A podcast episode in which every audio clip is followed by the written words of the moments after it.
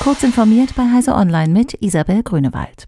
Unionskanzlerkandidat Armin Laschet hat sich für eine Auskunftspflicht über den Impfstatus in allen Betrieben in Deutschland ausgesprochen.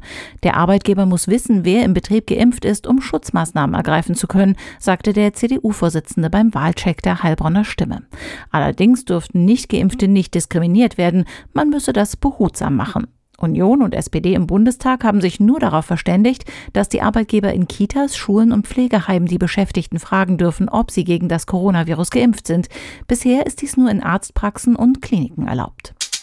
Russische Accounts haben gezielt hunderte Meldungen auf Nachrichtenseiten in Großbritannien, den USA, Frankreich, Deutschland, Italien und anderswo mit provokativ pro-russischen und anti-westlichen Statements kommentiert woraufhin russischsprachige Medien genau diese Kommentare als Grundlage für ihre Berichterstattung verwendet haben.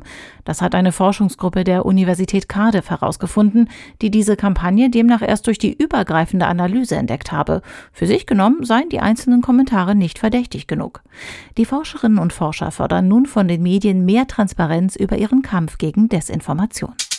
Mehr als 220 Fachmagazine zu Medizin und Gesundheit fordern die Staats- und Regierungschefs der Welt in einem gemeinsamen Leitartikel auf, den Klimanotstand ernst zu nehmen und entsprechend zu handeln. Sofortmaßnahmen seien nötig, um die Gesellschaft umzugestalten, den Klimawandel einzugrenzen, die Biodiversität wiederherzustellen und die öffentliche Gesundheit zu schützen.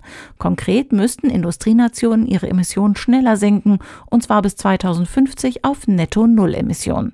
Der Aufruf erscheint im Vorfeld der UN-Generalversammlung, einer der letzten internationalen Tagungen vor der Weltklimakonferenz, die im November in Glasgow stattfindet.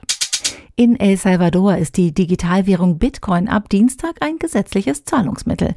Der zentralamerikanische Staat ist das erste Land der Welt, das diesen Schritt macht. Ein entsprechendes Gesetz war vor drei Monaten verabschiedet worden und tritt nun in Kraft. Es sieht vor, dass jeder Händler Bitcoin als Zahlungsmittel annehmen muss, der technisch dazu in der Lage ist. Auch Steuern können in der Kryptowährung bezahlt werden. Diese und weitere aktuelle Nachrichten finden Sie ausführlich auf heise.de.